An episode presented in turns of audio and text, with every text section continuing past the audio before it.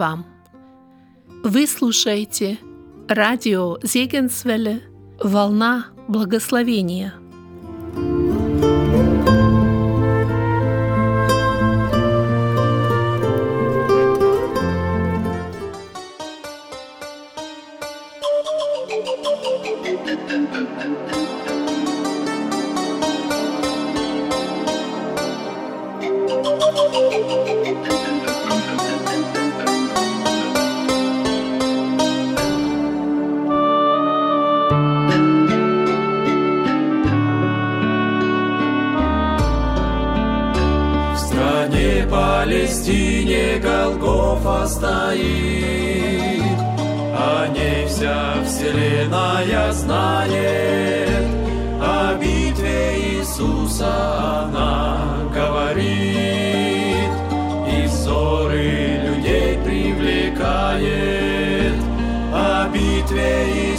Она говорит, и взоры людей привлекает.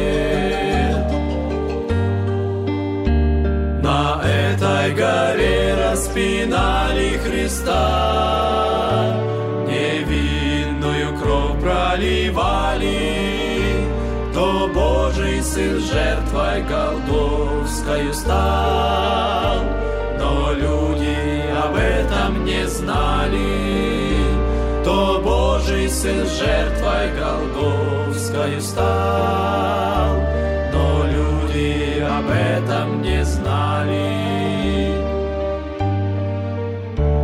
Окуталось все, содрогнулось кругом, и тьма среди дня наступила, луч солнца померк, оглушительный гром прошел потрясающей силой.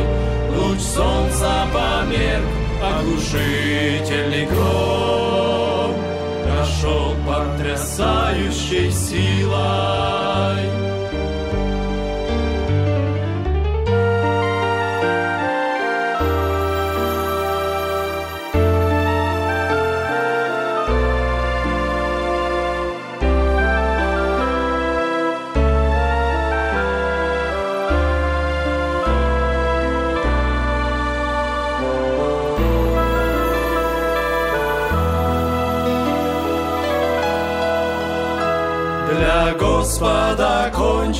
Кончились тяжкие дни, Не знает история равных, И лобное место Голгофа стоит, Как памятник вечный и славный, И лобное место Голгофа стоит,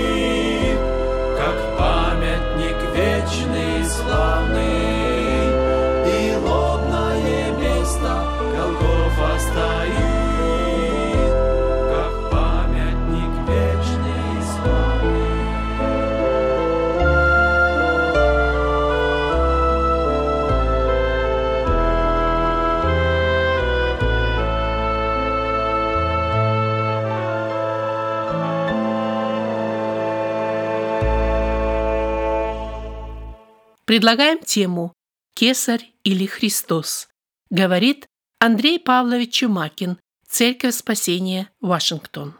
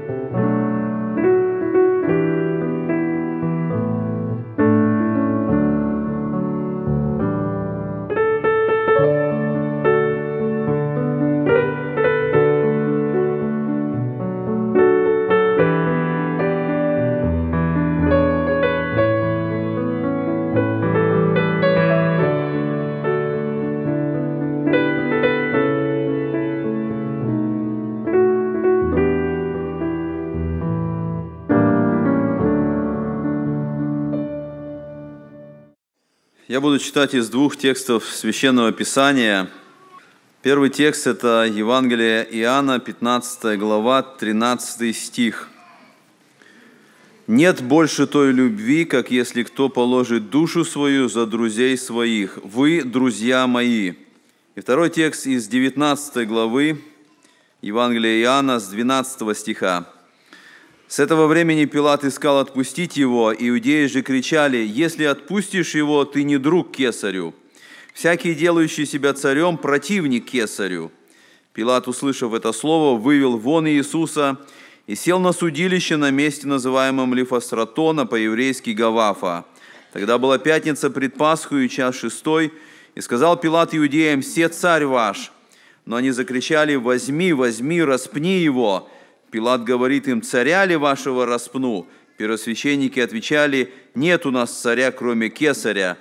Тогда, наконец, он предал его им на распятие. В этих двух текстах, которые мы прочитали, есть одно слово, которое повторяется.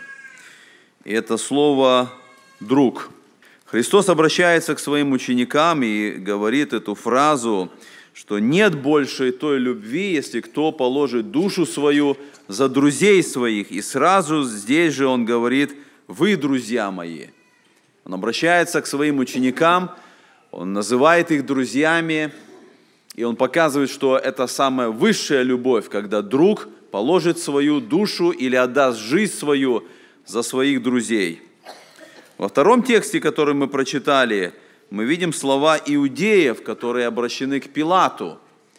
И они говорят, настаивая на своей воле, они обращаются к Пилату и говорят, если ты отпустишь его, ты не друг кесарю. Мы не можем выбирать себе родственников. Рождаясь в семье, это не в нашем выборе, не в нашей власти выбрать себе родителей, выбрать братьев, сестер, но мы можем выбирать себе друзей – и выбор друзей, он влияет на нашу последующую жизнь. Кто будут нашими друзьями? Как-то один профессор сказал своим студентам, две вещи определят, кем вы будете через 10 лет. Это книги, которые вы будете читать, и друзей, которых вы будете выбирать. И поэтому и то, и другое выбирайте аккуратно. Мы видим, что Христос вот в этом тексте, который мы прочитали в 15 главе Евангелия Иоанна, он называет учеников своими друзьями. Для того, чтобы быть другом Христа, это очень, это очень большой выбор, это очень важное решение. Но когда мы делаем выбор в пользу Христа, этим самым мы показываем, что мы против того, что стоит против Иисуса Христа. Быть другом Христа – это очень высокое положение. Когда-то Авраам, вы помните, он назван был другом Божьим – что может быть выше этого положения, которым Авраам был назван? Быть другом Божьим. Что значит быть другом Иисуса Христа? Другом, который положил жизнь свою за нас. Мы видим вот в этом тексте из 19 главы Евангелия Иоанна, что Пилат оказался перед выбором. Ему нужно было сделать решение. Ему нужно было стать другом Иисусу – или же противоположное решение, ему нужно было стать другом кесарю. Ему нужно было показать тот выбор, который он делает. И когда он услышал слова Христа, слова иудеев, которые сказали, если ты отпустишь его, ты не будешь другом кесарю, вот в этот момент он принимает решение. Мы видим, что он садится на это судилище, он начинает судить Христа, и в конечном итоге он предает его на распятие. Он отказался от дружбы со Христом. Он не пошел этим путем. Он предпочел дружбу кесарю, и поэтому он принимает это решение о распятии Иисуса Христа. Он заботится о временных отношениях, и в результате этого он потеряет вечное. Я думаю, что этот пример, он очень важен для нас сегодня, потому что и мы делаем свой выбор – мы выбираем дружбу с кесарем или мы выбираем дружбу с Иисусом Христом. И если мы выбираем дружбу с кесарем, этим самым мы потеряем вечность. Мы потеряем то вечное, что мы можем получить. Если же мы выберем дружбу со Христом, перед нами открываются двери в небо, перед нами открывается вечность. И когда мы думаем, что значит дружба с кесарем, это не дружба с президентом, хотя вот в этой части, в 19 главе Луки, Пилат является представителем власти, политической власти. Но дружба с кесарем – это не просто дружба с президентом или с представителем какой-то власти. Кесарь в данном случае мы можем истолковать, что это все, что относится к этому миру – все, что находится в этом мире, все, что искушает нас, все, что влечет нас к греху, оно определяется вот этим словом «кесарь». Мы читаем с вами в первом, в первом послании Иоанна, во второй главе, сказано «Не любите мира, не того, что в мире». Потому что все, что в этом мире, оно не относится к Отцу, оно не от Отца. В четвертой главе послания Иакова написано – Разве вы не знаете, что дружба с миром – это вражда против Бога? То есть этот выбор, он очень определенный. Мы или находимся в дружбе с Богом, или мы в дружбе с Иисусом Христом, или мы в дружбе с Кесарем. Но если мы принимаем решение дружить с этим миром, мы оказываемся во вражде с Богом. И поэтому Христос сказал, вы не можете служить двум господам – вы не можете одновременно служить Богу и мамоне, или деньгам, или золоту, или богатству, тому, что составляет этот мир. Христос сказал, вам нужно сделать выбор, вам нужно сделать свое определение. И поэтому и мы сегодня, когда рассуждаем о смерти Иисуса Христа, нам важно проверить себя, нам важно сделать это решение, сделать этот выбор, кесарь или Иисус – и когда мы думаем об этом решении, когда мы думаем об этом выборе, который сделал Пилат, мы можем прийти к пяти очень важным заключениям. Что значит дружба с Иисусом и что значит дружба с Кесарем? Первое, что мы можем увидеть из этой истории Пилата и его отношения к Иисусу Христу, дружба с Кесарем ведет к отказу от чистой совести. Но дружба с Иисусом дает нам прощение и дает нам чистую совесть. Мы смотрим на эту историю Пилата, и история показывает, что у Пилата всегда была проблема с иудеями. С самого начала, когда Пилат был поставлен э, прокуратором, правителем вот этой территории, он сделал много проблем, которые нарушили его взаимоотношения с иудеями – один из первых моментов это был э, случай, когда он послал солдат в храм. Его солдаты пришли в храм со щитами, на котором было изображение императора изображение кесаря. И для иудеев это было богохульство, когда они увидели эти языческие изображения кесаря на щитах солдатов, которые вошли в храм. И в результате этого они восстали – Пилат не мог в то время убить так много иудеев, которые восстали. И поэтому в этой ситуации он отступил. И он уже проиграл иудеям первый раз. Второй раз был момент, когда э, Пилат решил построить снабжение Иерусалима водой. Он построил акведук. Он доставил воду в Иерусалим, но для того, чтобы закончить этот большой проект, он взял золото из храма и этим самым заплатил за строительство этого проекта – но в этот момент, когда это произошло, это тоже привело к восстанию иудеев. Возможно, именно в этот момент, когда иудеи восстали, произошло то, что сказал Христос в 13 главе Луки, где сказано, Пилат смешал кровь галилеян с жертвами их. То есть, когда, восстал, когда произошло это восстание, Пилат направил солдат, и он убил восставших. Иудеи обратились к кесарю жалобой, и кесарь осудил Пилата, и Пилат второй раз проиграл иудеям. И поэтому, когда иудеи привели Иисуса Христа к Пилату, они были в выигрышном положении. Они уже знали, что они имеют влияние на Пилата. И поэтому, когда мы смотрим 18 главу Евангелия Иоанна, в 18 главе, в 29 стихе мы читаем, Пилат вышел к ним и сказал, «В чем вы обвиняете человека сего?» И в 30 стихе написано, они сказали ему в ответ, «Если бы он не был злодей, мы бы не предали его тебе. Иудеи определяют, кто есть злодей. Они показывают этим ответом, что ты, Пилат, не должен задавать нам эти вопросы. Мы определяем, кто есть злодей. Ты должен только принять решение об осуждении, ты должен утвердить наше решение и предать его на смерть. И мы видим, что когда Пилат начинает беседу с Иисусом Христом, и когда Пилат услышал слова Христа, что царство Христа не от мира сего, то есть Пилат увидел, что царство Иисуса Христа не представляет никакой угрозы для Римской империи, и он делает свой вывод, и мы читаем в 38 стихе 18 главы, Пилат сказал ему, что есть истина, и сказав это, опять вышел к иудеям и сказал им, я никакой вины не нахожу в нем. То есть Пилат приходит к этому решению, что Иисус не имеет никакой вины, но если бы Пилат был человеком своего слова, тогда бы вот с этого момента, 38 стих, все разбирательства и весь суд должен быть закончен.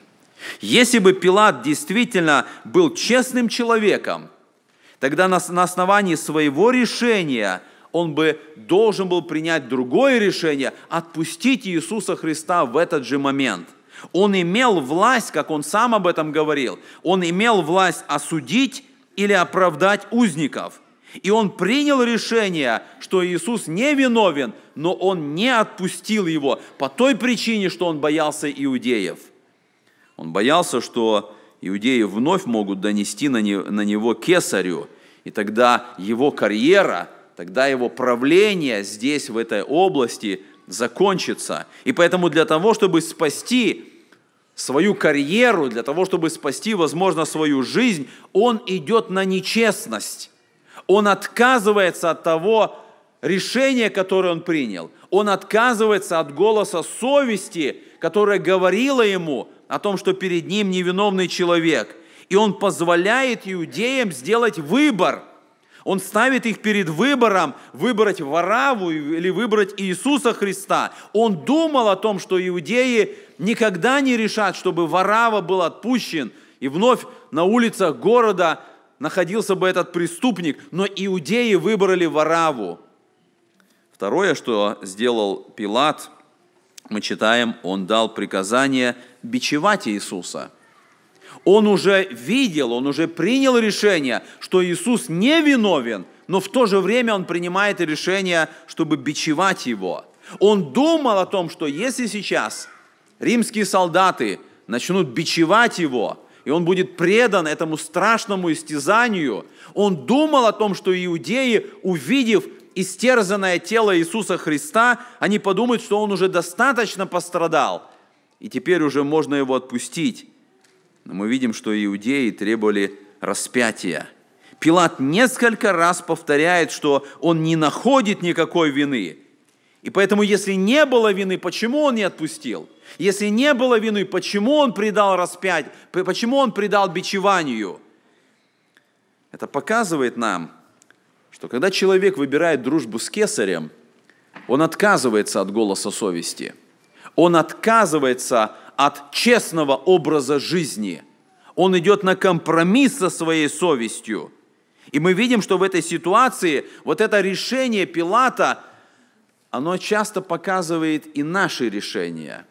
Если мы принимаем решение дружить с кесарем, это будет толкать нас отказаться от голоса совести. Дружба с кесарем постоянно влияет на нас, чтобы мы шли на нечестность.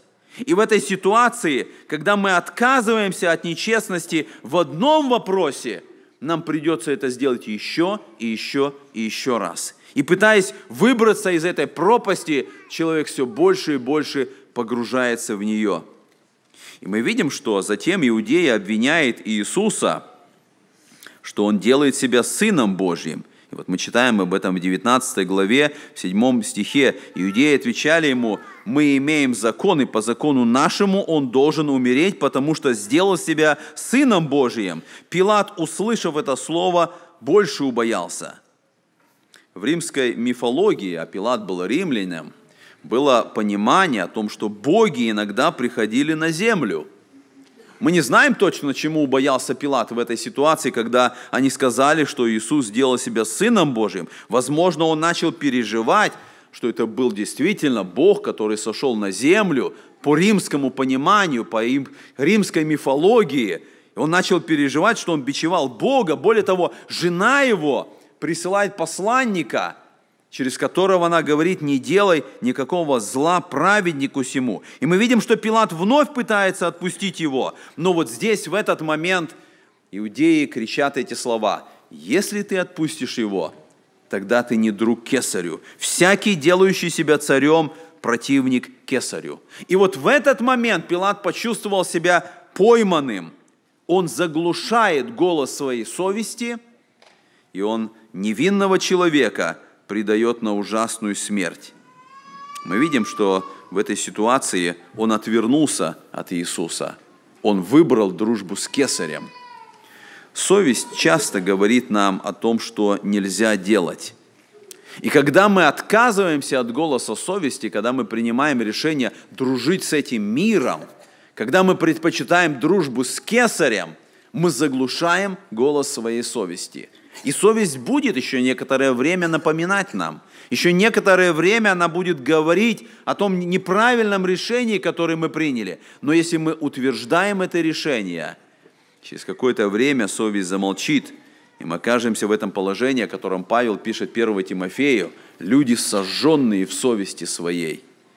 Если бы Пилат ответил на призыв Христа, когда Христос сказал ему, мы читаем в 18 главе, в 37 стихе, Христос говорит, обращаясь к Пилату, он говорит, я пришел, я на то и родился, и на то пришел в мир, чтобы свидетельствовать о истине. Всякий, кто от истины, от истины слушает гласа моего». Этими словами, Пила, э, этими словами Иисус обращался к совести Пилата. Этим самым он делал призыв послушать Его, послушать Иисуса. Если бы Пилат, услышав эти слова, обратился к Иисусу, он получил бы прощение, он бы получил чистую совесть, но он предпочел дружбу с кесарем.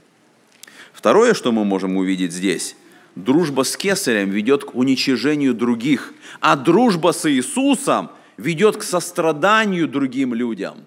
Пилат принимает свое решение дружить с кесарем. И, как я сказал, он уже видел угрозу в этих иудеев. Они уже доставили ему много проблем в отношении своей религии, своего поклонения, в отношении тех требований, которые у него были. Они уже жаловались на него кесарю. И вот теперь, когда мы читаем 18 главу, когда они пришли к нему, 18 глава, 28 стихе написано, «От Каяфы повели Иисуса в приторию, было утро, и они не вошли в приторию, чтобы не оскверниться, но чтобы можно было есть Пасху. Иудеи показали себя святыми. Они пришли к Пилату, но они не вошли в приторию, написано, чтобы не оскверниться и чтобы есть Пасху. Трудно быть рядом с человеком, который вот так вот открыто показывает, что он святее вас – который не желает общаться, потому что ты оскверняешь его. И Господь в своем законе, Он показал евреям, что они должны быть светом для язычников. Он желал, чтобы его народ, израильский народ, был святым народом, но чтобы через этот свет они привлекали язычников – чтобы язычники приходили к Богу, чтобы язычники также могли обращаться к Богу и поклоняться Ему. Но евреи исказили это, они показывают совершенно другой свет. И вот иудеи в этой ситуации, когда они не вошли в приторию, они показывают свое пренебрежение, они показывают свою неверную святость. И это приводит к тому, что Пилат презирает их. Они не хотят с ним общаться, они не входят, они желают показать, кто они есть. В этой ситуации мы видим, что Пилат начинает презирать иудеев. Это говорит о том, что тот, тот, кто дружит с кесарем, он использует людей для своих собственных целей. Люди, если люди становятся на пути такого человека, он начинает презирать их.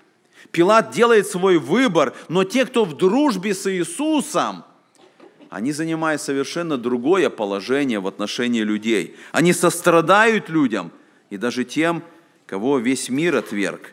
И мы видим пример Иисуса Христа, пример Его отношения к людям. 9 глава Матфея написано, «Видя толпы народа, Он жалился над ними, что они были изнурены и рассеяны, как овцы, не имеющие пастыря. В 14 главе Матфея мы читаем, «И выйдя, Иисус увидел множество людей, и сжалился над ними, и исцелил больных их». То есть страдание Христа всегда было проявлено. Оно проявлялось даже к Иуде, когда Иисус обратился к нему, чтобы тот покаялся. Он давал обратиться всем людям. Он молился о учениках своих. Он молился о тех людях, которые находились в страданиях. И даже будучи прибит ко Христу, он молился об этих солдатах, которые издевались над ним. Если мы становимся друзьями кесарю, мы начинаем презирать людей. Мы начинаем добиваться своих целей, несмотря на состояние людей. Но если мы выбираем дружбу с Иисусом, у нас должно проявляться сострадание к людям. Пилат сделал свой выбор. Третье, что мы находим – Дружба с кесарем ведет к страху и беспокойству. А дружба с Иисусом освобождает нас от страха и дарует нам мир с Богом. И мы видим, что Пилат в этой ситуации, он находится в страхе. Он боится, что иудеи сообщат о нем кесарю. И тогда его карьера закончится. И поэтому он старается каким-то образом не разозлить их, каким-то образом э, сделать, чтобы не оскорблять эти желания иудеев. Несмотря даже на то, что он презирает их, он не освобождает Иисуса, он идет по решению и по требованию Пилатов. И мы прочитали с вами это слово в 19 главе 8 стихе сказано, Пилат, услышав это слово, больше убоялся. Вот оно состояние страха Пилата, который принимает это решение дружбы с кесарем – мы видим, что он боится. Мы не знаем, почему он больше убоялся. Это говорит о том, что уже до этого момента он в страхе находился. Убоялся ли он потому, что он подумал, что он бичевал Бога, который сошел на землю, когда иудеи сказали, что он делает себя Сыном Божьим. Но это говорит о том, что когда человек делает выбор дружить с кесарем, он оказывается в состоянии страха. Он боится, что о нем скажут люди, как подумают о нем люди, как он будет выглядеть перед людьми. Он боится о том, что ты сделал что-то неверное и тебя поймают. Когда человек находится в нечестности, когда он заглушает голос совести, он постоянно находится в страхе, что его поймают и узнают о том, что он совершил. У него есть страх наказания от Господа. Он боится того, что Бог накажет его за его положение, за его состояние. Многие люди в Америке думают о том, что они после смерти пойдут на небо, но на самом деле они боятся того, что Бог не даст им возможности пойти на небо. Они надеются, что Бог допустит их на небо, потому что они сравнивают себя с другими людьми, с террористами, с убийцами, с насильниками – и они думают о том, что они не такие, как эти люди, и поэтому Бог допустит их каким-то образом, но у них есть страх, потому что они видят праведных, они видят тех, кто действительно посвятили себя служению Богу, и сравниваясь с таковыми, они имеют страх. Поэтому, когда мы делаем выбор дружить с кесарем, мы постоянно будем в состоянии страха. Но когда мы принимаем решение быть другом Иисусу, тогда Господь освобождает нас от страха. Мы читаем с вами о Давиде, у которого было много врагов. В 55-м псалме написано «На Бога уповаю, не боюсь, что сделает мне человек». Дружба с Иисусом освобождает от страха. Мы читаем в 117-м псалме «Господь за меня, не устрашусь, что сделает мне человек?» Наше желание угодить Иисусу Христу – и когда у нас есть это желание в сердце, мы делаем это из-за любви, потому что Он прежде возлюбил нас. Если мы стараемся делать угодно Ему, тогда то, что думают о нас люди, уже не, не имеет такое значение. Мы знаем, что Христос прощает нам грехи. И когда Он э, прощает грехи, Он снимает с нас вину. И у нас нет этого страха, у нас нет чувства вины. Мы можем иметь мир с Богом, мы читаем в пятой главе послания римлянам, «Итак, оправдавшись верою, мы имеем мир с Богом через Господа нашего Иисуса Христа». Четвертое, что я вижу с этой истории, дружба с кесарем, она приводит к устранению всяких стандартов. Она приводит к циничному отношению к истине. Но дружба с Иисусом, она дает нам абсолютные стандарты в жизни – Она дает нам познание истины. Когда мы смотрим на эту ситуацию с Пилатом, мы видим, что он выбирал и делал только то, что помогало ему остаться прокуратором. Он убирает все эти стандарты. И, конечно, бичевать невинного не очень приятно, но он думает, что нужно идти на это для того, чтобы достигнуть своей цели. У него нет абсолютных стандартов, потому что дружба с Кесарем разрушает все эти стандарты – он считал, что предать смерти Иисуса – это правильно, потому что так считают иудеи. И если иудеи так считают, то пусть так и будет. У него нету своих стандартов. Он отказывается от моральных стандартов в этой жизни. Он зависит от этих людей. Он думает, если эти иудеи считают, что так нужно поступить, пусть так и будет, потому что не могут так много людей ошибаться. Это всегда решение тех людей, которые дружат с кесарем. Они отказываются от абсолютных стандартов. Они очень цинично относятся к истине, когда утверждается, что есть одна абсолютная истина в этом мире, которой должны подчиняться все люди. И мы видим, у Пилата были свои моральные стандарты. Он отказывается вот в этой ситуации, он делает выбор в зависимости от ситуации. Если иудеи настаивают, если это грозит моей карьере, он выбирает такое решение, которое зависит от ситуации. Как римлянин и как язычник, он, возможно, думал, что одни верят в одного Бога, другие верят в другого Бога, некоторые делают выбор в пользу стоической философии, некоторые выбирают эпикурейскую историю, некоторые верят в Бога Израиля, и те, и другие правильно. У него нету своих стандартов – и поэтому, когда Иисус Христос обратился к нему и говорит эти слова, «Я на то и родился, и на то и пришел в мир, чтобы свидетельствовать о истине. Всякий, кто от истины слушает гласа моего, Пилат сказал ему, что есть истина, и отвернулся и ушел. У Пилата нету понимания о одной истине, об абсолютной истине – но Христос пришел свидетельствовать об истине. Божьи стандарты, которые мы находим в Слове, они основаны не на обстоятельствах нашей жизни, они основаны не на том, как ты себя чувствуешь, они основаны не на том, как думает большинство людей, они основаны не на том, что это никому не вредит, и я могу это сделать. Как друзья Иисуса, мы должны выполнять Его заповеди. Его истина основана на Его Слове – не на том решении, которое примет Верховный суд Америки, на его слове основана его истина. И эта истина сохраняется в любом поколении, в любое время, в любой культуре. Это абсолютная истина, это Божьи стандарты, которые должны работать во все времена. И поэтому дружба с кесарем, она разрушает эти стандарты – она побуждает человека цинично относиться к истине. Но дружба с Иисусом, она побуждает нас находиться в стандартах Божьего Слова. И, наконец, последнее, пятое, что я вижу. Дружба с кесарем дает друга, который не дает нам никакой надежды на жизнь вечную. Но дружба с Иисусом дает верного друга на всю вечность. Пилат решил быть другом кесаря – он решил быть этим другом, отказавшись от Иисуса Христа.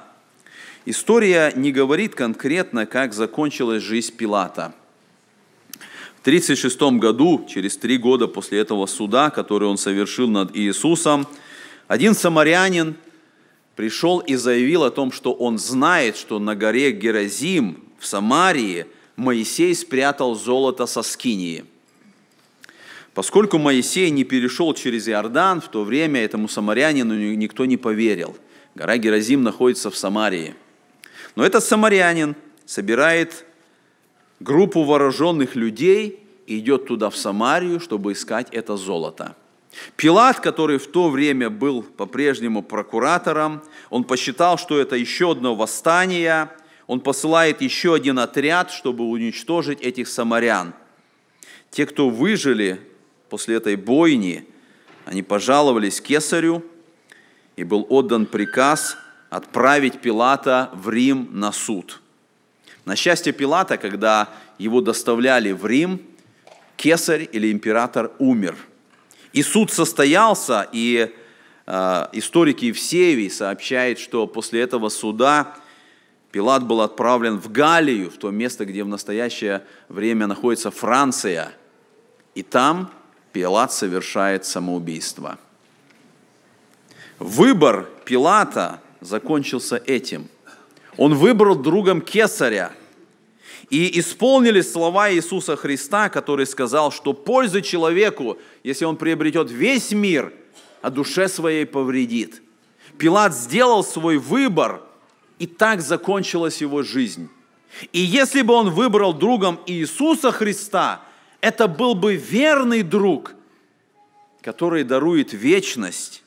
Быть другом Христа – это вовсе не означает быть избавленным от испытаний. В 15 главе Евангелия Иоанна Христос говорит, «Я уже не называю вас рабами, ибо раб не знает, что делает господин его, но я назвал вас друзьями, потому что сказал вам все, что слышал от Отца моего». Он не избавил своих учеников от испытаний, но он говорит, я назвал вас друзьями, потому что я сказал вам истину, я сказал вам все, что слышал от Отца моего. И мы знаем, что у учеников было много испытаний, у них было много страданий. Но Христос сказал в Нагорной проповеди, блаженны изгнанные за правду, ибо их есть Царство Небесное. Блаженны вы, когда будут поносить вас и гнать, и всячески неправедно засловить за меня. Радуйтесь и веселитесь, ибо велика ваша награда на небесах. Так гнали пророков – бывших прежде вас. Он обещает своим друзьям царство. Он обещает вечность, потому что дружба со Христом означает вечность, а дружба с Кесарем означает погибель. И поэтому нам нужно сделать свой выбор, на чьей стороне мы. Христос произнес эти слова, «Нет больше той любви, если кто положит душу свою за друзей своих. Вы, друзья мои». И сегодня, когда мы участвуем в заповеди, мы определяем свой, свой выбор. Мы говорим о своем решении. Мы желаем быть друзьями с Иисусом. И в этом решении мы связаны с Ним. Он дает нам жизнь вечную, потому что мы едины с Ним. И апостол Павел говорит, что мы в смерти Его едины.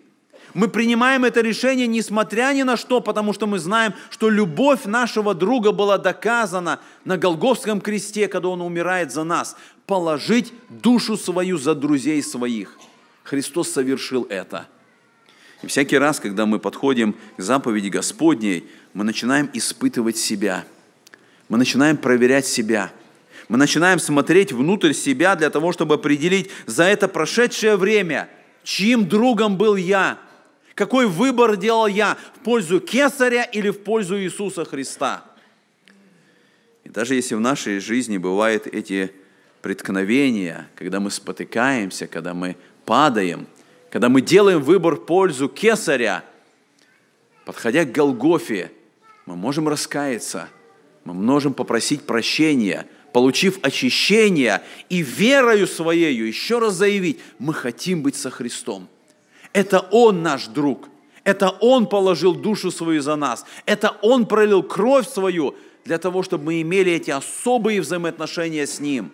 И поэтому участие в вечере Господней написано, это приобщение тела Его, это приобщение крови Его.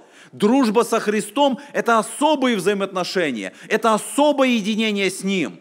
И поэтому, участвуя в этой заповеди, мы свидетельствуем об этом приобщении – мы хотим быть с Ним. Мы хотим, чтобы совесть наша была чиста. Мы хотим, чтобы стандарты Божьего Слова были в жизни нашей. Мы хотим быть настоящими учениками Господа нашего, потому что Он положил душу свою за нас. Мы будем сейчас молиться. Мы попросим Господа, чтобы Он проверил нас, чтобы мы были достойны участия в Его заповеди, чтобы мы показали, Он, Господь нас, именно к нам произнес эти слова «Вы, друзья мои» потому что Он положил душу свою за каждого из нас. Помолимся Господу нашему. Аминь. Вы слушали Андрея Павловича Чумакина, Церковь Спасения, Вашингтон.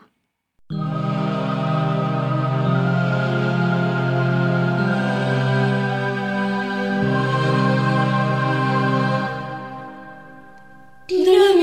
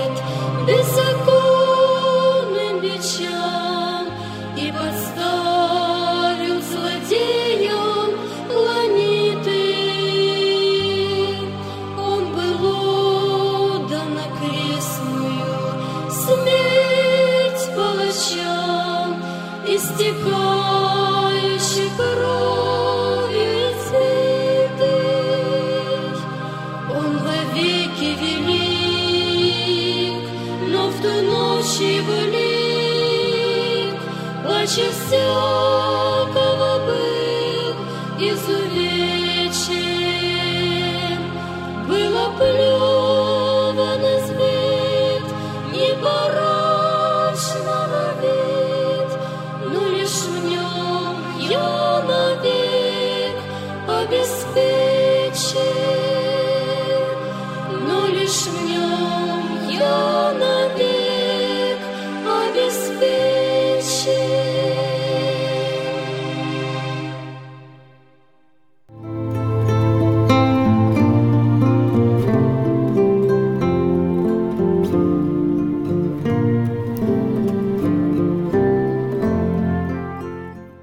Желаем вам, дорогие радиослушатели, Божьих благословений, радости и мира в сердце. Слушать радио, познавать Бога.